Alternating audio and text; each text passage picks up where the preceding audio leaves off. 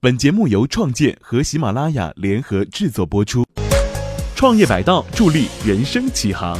创业百道是创建和天使会联合编写的创业系列教材，将从产品、融资、人才、投资人关系、公关、政府等多角度详细阐述创业知识。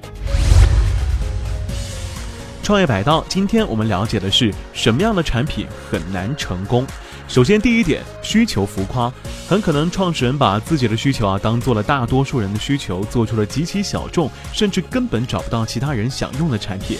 我见过一位创业者，出于对艺术的追求，制作了极其漂亮的实木机箱，甚至没有考虑到绝大多数消费者比起好看更追求的是机箱的散热效果。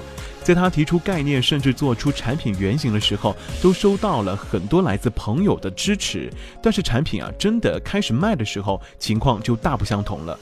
这是因为这些用户调查停留在表面，不够深入细致，没有让用户真正试用产品。人们的态度和人们的行为往往会有差距，那用户调查不可不慎。第二种情况是曝光太早，一鼓作气，再而衰，三而竭，在产品很差的时候获得融资，创始人也许会沉醉在他人羡慕的目光当中，却忽视了随之而来的尖刻的批评。更可悲的情况呢是没有获得融资，在产品很差的时候就自吹自擂，大搞营销，做了一大波负面传播。这很有可能是创始人自身对产品成熟程度的误判。毕竟看亲儿子啊，怎么看都好。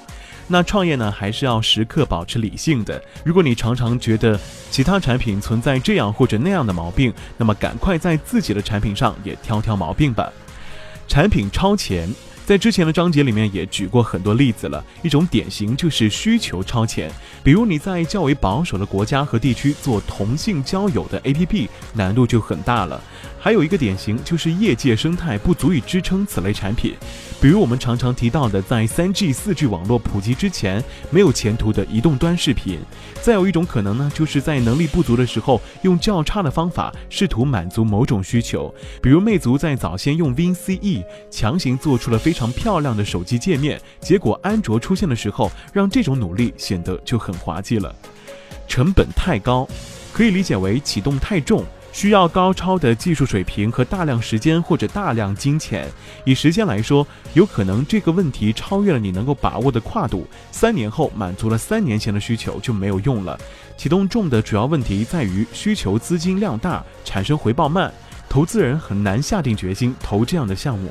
就算创业者自己出钱，也同样面临很多很高的风险。